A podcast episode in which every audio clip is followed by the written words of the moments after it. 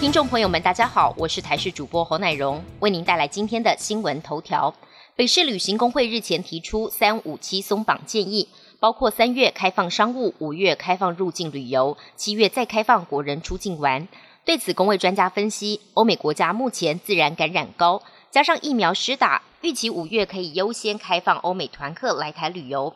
而台湾最爱的日韩，则因为群体免疫还没有达到一定程度，要开放还得再缓缓。但也有专家点出，解封的首要条件是要全民至少达到百分之八十有效疫苗覆盖率。目前国内长者两剂才刚达到七成，要开放还得再评估。台湾今天各地依旧是晴到多云的天气，只有东半部地区云量稍多，偶尔有一些零星降雨的机会。温度方面，各地夜晚、清晨低温大概十五到二十度，白天高温预估西半部来到二十七到三十一度，东半部也有二十五六度。至于下次何时变天呢？好天气将维持到礼拜三，礼拜四开始有封面影响台湾，预估中部以北都会有明显降雨。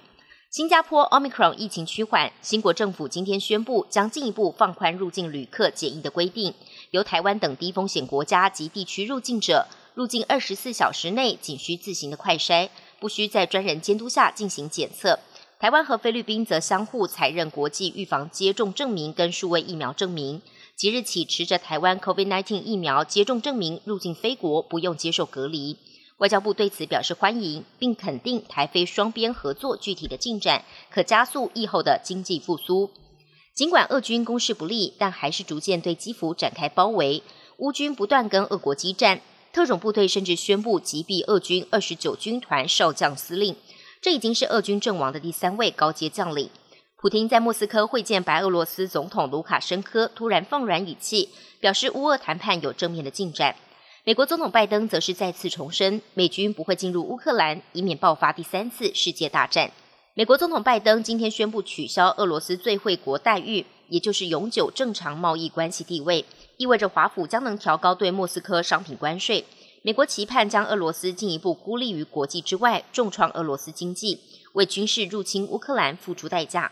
拜登解释，最惠国待遇意味着两国同意在尽可能的最佳条件下进行贸易，也就是低关税，几乎没有贸易壁垒与进口。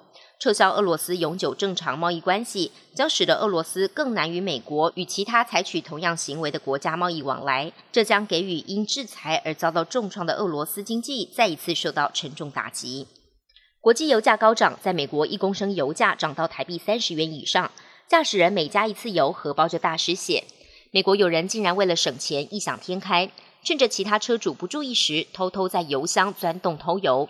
有民众表示，才刚加了油，油箱就见底，仔细一看才发现油箱破洞，害得他们得花大钱换新的油箱。偷油贼逍遥法外，也引发警方的关切。部分车主则决定自保，在车上装设监视器，不让小偷再有机可乘。本节新闻由台视新闻制作，感谢您的收听。更多内容，请锁定台视各界新闻与台视新闻 YouTube 频道。